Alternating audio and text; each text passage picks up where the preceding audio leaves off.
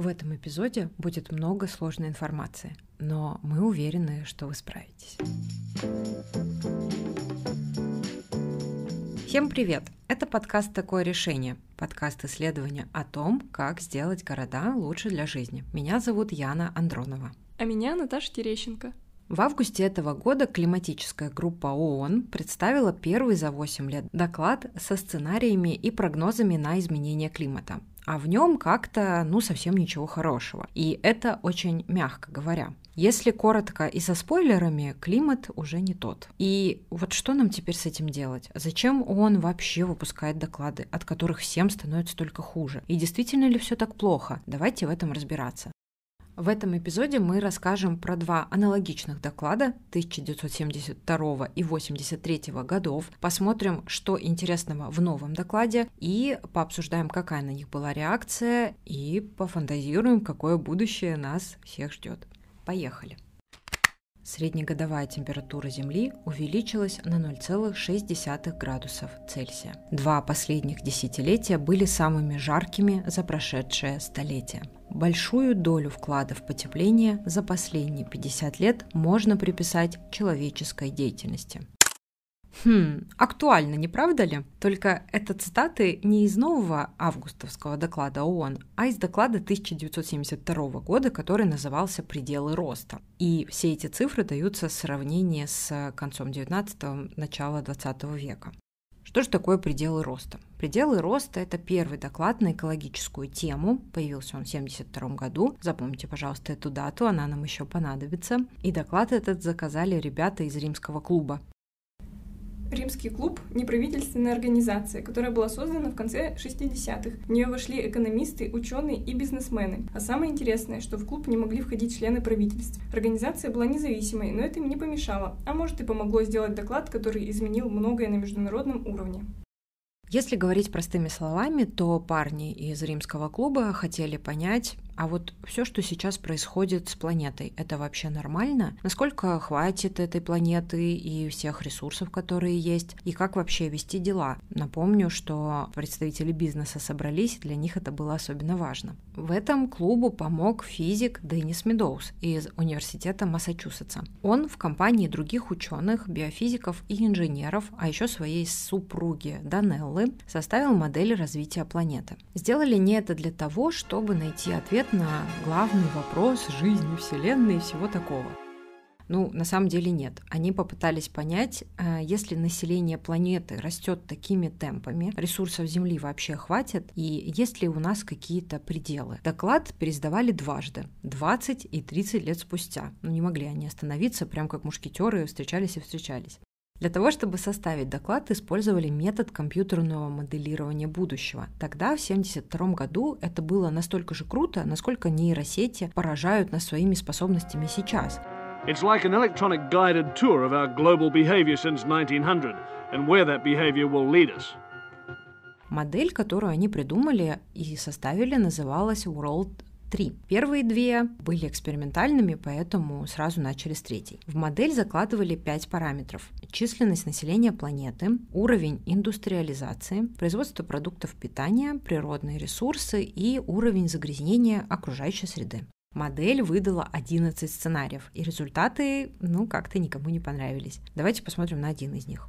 По одному из сценариев человечество продолжало бы развиваться теми же темпами, что и в середине века, без каких-либо ограничений. Потребляло бы столько же, столько же производило и также быстро размножалось. Был бы рост благосостояния и рост населения продолжался бы тоже. Но уже в 2000 году невозобновимых ресурсов оставалось бы всего на 60 лет. И если бы человечество тогда ничего не сделало с этим, со своим уровнем потребления и развития, то в 2020 ресурсов оставалось бы всего на 30 лет. То есть за 20 лет люди израсходовали бы столько же, сколько вся мировая экономика за предыдущие столетия. Безумный рост не мог бы продолжаться бесконечно и закончился бы к 2030 году. Но не из-за того, что все одумались разорились или там сразу быстро перестали потреблять и производить и загрязнять окружающую среду, а просто потому, что ресурсов больше бы не хватило и развиваться было бы нельзя. И еще через 10 лет случилась бы катастрофа из-за загрязнения планеты. И начался бы кризис, и прежде всего начался бы он сельского хозяйства,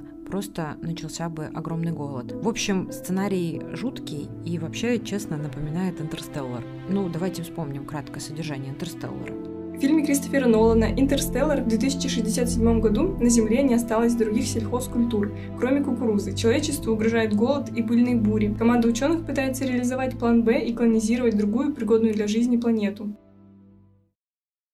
Пределах роста, конечно, не было Мэтью МакКонахи, который бы всех спас, и доклад вообще сильно ругали. Дело в том, что в модели World 3 было много упрощений. Например, не учитывались такие параметры, как разница в регионах и климатических особенностей, не учитывались некоторые виды загрязнений, которые уже тогда существовали, например, тяжелыми металлами. Еще не учитывались политические факторы, которые в реальности влияют вообще на все. А это кризисы, войны, ну или какие-то международные соглашения. Еще в докладе были довольно странные и пространные, так можно сказать, выводы и предложения. Например, резко сократить численность населения планеты. Простите, а какими методами? Ну, об этом как-то не говорилось. Еще там атомная энергетика рассматривалась как зеленая технология и оценивалась вполне себе положительно. Как мы знаем, сейчас до сих пор страны не определились с атомной энергетикой, и одни резко против, а другие, наоборот, за, и пытаются строить эти атомные станции, чтобы добывать дешевую энергию. В общем, картинка получилась какая-то мрачная, давайте про хорошее. В пределах роста, которая версия 30 лет спустя, подробно рассказывается про успех. Успех – это Монреальский протокол 1985 года. Монреальский протокол запрещает использование и производство веществ, которые разрушают озоновый слой, и их список постоянно пополняется. Ну, какие это вещества? Если вы знаете или когда-нибудь слышали про фреоны или хладагенты, вот это те вещества, которые были запрещены протоколом самыми первыми. Фреоны изобрели в 1928 году, а спустя почти 45 лет, в 1973-м, ученые обнаружили их в стратосфере и связали это с уже обнаруженными тогда озоновыми дырами и практически объявленной экологической катастрофой. Фреоны — это коммерческое название для разных видов веществ. Одно из них — хлорфторуглероды. Дело в том, что хлорфторуглероды поднимались на огромную высоту, вплоть до стратосферы, и там никуда не исчезали, а вполне себе накапливались. И более того, под воздействием ультрафиолетового излучения вступали в реакцию с озоном. Если представить наш озоновый слой как шарф, то происходило примерно следующее. Хлорфторуглерод, вступая с озоном в взаимодействие, просто-напросто его разрушал и на шарфе появлялась петелька. Петелька за петелькой шарф распускался, и поэтому озоновый слой и называют дырами, да, что действительно наша защита была разрушена, и теперь нужно будет время на восстановление. Причем самое грустное, что в стратосфере были обнаружены фреоны, которые были выброшены десятилетия назад. Вот почему сейчас так много говорят о ответственности перед будущими поколениями за выбросы, которые мы производим сейчас. Монреальский протокол можно назвать настоящим экологическим международным экспериментом. Был от доклада и другой эффект. В 1972 году, помните эту дату, я просила ее запомнить, в Стокгольме прошла конференция по проблемам окружающей среды. Это было впервые. Правительства собрались, чтобы поговорить про экологию. После этого в странах стали создавать Министерство и ведомство экологии, чего практически не было раньше. А еще создали ЮНЕП, программу ООН по окружающей среде. Сейчас такие программы есть про города, или про бедность, или про борьбу с наркотиками. В принципе, конечно, как и все в ООН, программа довольно пространная и размытая, но она есть, она действует, и какие-то решения работают. Ее назначение скорее про бережное отношение к окружающей среде, партнерство, развитие, вовлеченность бизнеса и все остальное. По поводу министерств. Оказалось, что про природу в СССР думали все время. Но на самом деле только в 1988 году у нас появился комитет по охране природы. Это мы пообсуждали самый первый доклад, который назывался «Пределы роста». Второй 1983 года уже назывался «Наше общее будущее». Делали его на базе ООН, и создана была Международная комиссия по окружающей среде и развитию под руководством министра окружающей среды Норвегии с непроизносимым именем, которое повторить я не смогу. Посмотрите его в описании. Важность этого доклада в том, что в нем впервые были сформулированы основные положения концепции устойчивого развития, по которой мы живем и сейчас. Этот доклад «Наше общее будущее» отправили всем правительствам и руководящим органам, которые входили в ООН, чтобы они использовали его для составления собственных программ по защите окружающей среды. В отличие от пределов роста, в докладе еще звучали ноты веры в человечество и в счастливое будущее нашей планеты. Хотя и стрессовые заявления, довольно неприятные, были и там. Вот вы только послушайте. Однако нынешнее расточительство быстро ограничивает возможности будущих поколений. Большинство современных руководителей уйдут в мир иной, еще до того, как планета почувствует на себе серьезные последствия кислотных осаждений глобального потепления, истощения озонового слоя и широкомасштабного опустынивания и вымирания видов. Ну, кажется, этот доклад вдохновил Грету Тунберг на заявление про то, как же смели предыдущие поколения так относиться неуважительно к планете. Вот давайте ее послушаем. Вот она выступает на саммите по изменению климата в 2019 году. I shouldn't be up here. I should be back in school on the other side of the ocean. Yet you all come to us young people for hope. How dare you? You have stolen my dreams and my childhood with your empty words. And yet, I'm one of the lucky ones. People are suffering. People are dying. Какие же решения предлагали в докладе «Наше общее будущее»? На самом деле они не сильно отличались от того, что говорилось в пределах роста. Ограничить рост населения, извините как, без комментариев, и ограничить потребление ресурсов. Тоже довольно пространно из разряда «пожалуйста, давайте поменьше тратить ресурсов». Все. Nice. Но было кое-что новое. Концепция «плати, если загрязняешь». То есть впервые заговорили об экономических параметрах наказания за загрязнение планеты. Это, конечно, всем более-менее понравилось, потому что экономические санкции – это довольно понятный инструмент. Доклад «Наше общее будущее» стал основой для конференции ООН по климату 1992 года, которая прошла в Рио-де-Жанейро. Тогда на этой конференции была принята декларация. Декларация — это более серьезный документ, чем просто какой-либо там доклад. И после этого концепция устойчивого развития, которую впервые в докладе «Наше общее будущее» озвучили, стала, скажем по-умному, парадигмой, в которой мы все сейчас живем, то есть концепцией основной. Устойчивое развитие — это не только про озоновый слой и окружающую среду. Всего у концепции есть 17 принципов, которых должны придерживаться все страны, независимо от уровня экономического развития и бедные и богатые, а еще компании, производители и, собственно, мы с вами. Если вы зайдете на страничку Сбера или, например, Газпрома, там обязательно будет вкладка про устойчивое развитие, где компания рассказывает, что она делает для сохранения окружающей среды каждый месяц в ООН берут одну из целей и делают ее самую важной. Ну, выпускают исследования, проводят встречи по этой теме, запускают образовательные проекты в разных странах, то есть занимаются просвещением. Мы записываем подкаст в сентябре 2021 года, и цель этого месяца — доступ для всех к недорогим и надежным источникам энергии. Недорогие и надежные — это электричество. Каждый пятый житель планеты не имеет электричества вовсе. Это здорово соотносится с темой климатического доклада ООН, о котором мы будем говорить дальше. Дело в том, что энергетика — это как раз-таки самый большой загрязнитель климата и самый доминирующий фактор в изменении климата. Больше 60% общего объема выбросов приходится именно на область энергетики. Кстати, для городов тоже есть отдельная концепция устойчивого развития. В ней 14 больших групп. Самое интересное, что это не только про окружающую среду или про экологию. Там есть параметры про методику управления, насколько грамотно город организован, про экономику города. Послушайте первый эпизод, мы там подробно рассказываем о роли городов на международном уровне. Еще про всякие виды ресурсов, например, питьевая вода и просто водные ресурсы, биоразнообразие. А еще особенности производства потребления, бедность и доступ к образованию. Теперь давайте посмотрим новый доклад и что же там интересного. Этот доклад подготовила климатическая группа ООН. Повторюсь, что это первый доклад за 8 лет. Но пока не финальный. Это промежуточная версия, а следующая, наверное, еще более жуткая, выйдет в следующем году, 22 Итак, что же там написано? Средняя температура планеты выше теперь на 1,9 градуса Цельсия, чем в доиндустриальную эпоху. Доиндустриальная эпоха – это конец 19 века. Именно эту точку взяли за отчет и с ней сравнивают все параметры. К 2040 году глобальная температура вырастет на полтора градуса, причем потепление в Арктике и Антарктике будет гораздо сильнее. А вы помните, что там у нас сосредоточены самые важные льды. Еще нам не удастся достигнуть договоренности Парижского соглашения. Парижское соглашение было подписано на конференции ООН по климату в Париже. Его подписали 175 стран, рекордные для этой повестки цифры. Главной задачей соглашения было ограничение к 2030 году глобального потепления на 2 градуса от уровня 1990 года.